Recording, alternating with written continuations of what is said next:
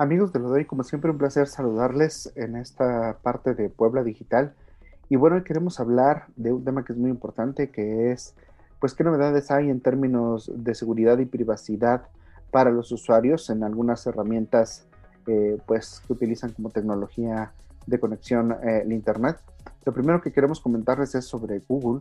Pues ahora Google ha hecho el anuncio de que... Ah, Ah, para el año que viene eliminarán las cookies de terceros en su navegador llamado Chrome, que son estos pequeños códigos utilizados por anunciantes de sitios web para registrar el historial de búsquedas de las personas, es decir, de la gente como usted y yo cuando estamos navegando usando Chrome, con el objetivo de mostrar anuncios personalizados. Ahora van a trabajar en otra manera de hacer esta secuencia. El objetivo, el argumento era normalmente utilizar estas cookies para darnos eh, publicidad más personalizada como usuario, pero bueno, ahora Google ha anunciado que hará este, este cambio y se verá reflejado operacionalmente en el año que viene.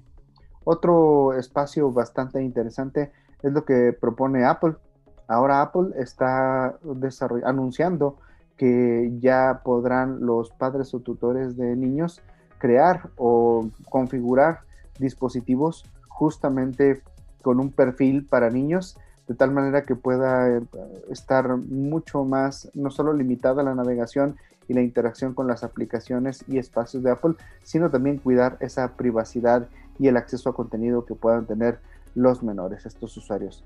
Eh, la información está ya publicada en el sitio oficial de, Apple, eh, donde podrán encontrar la configuración familiar de cuentas y por supuesto, para dudas y preguntas está el centro de resolución de preguntas frecuentes.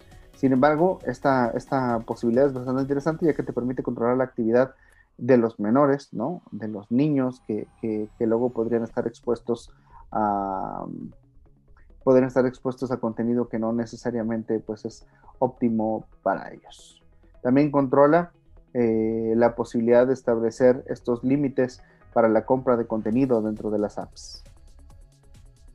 Así que bueno, eso es lo que tenemos hoy aquí en Puebla Digital. Pásale muy bien, nos escuchamos la próxima.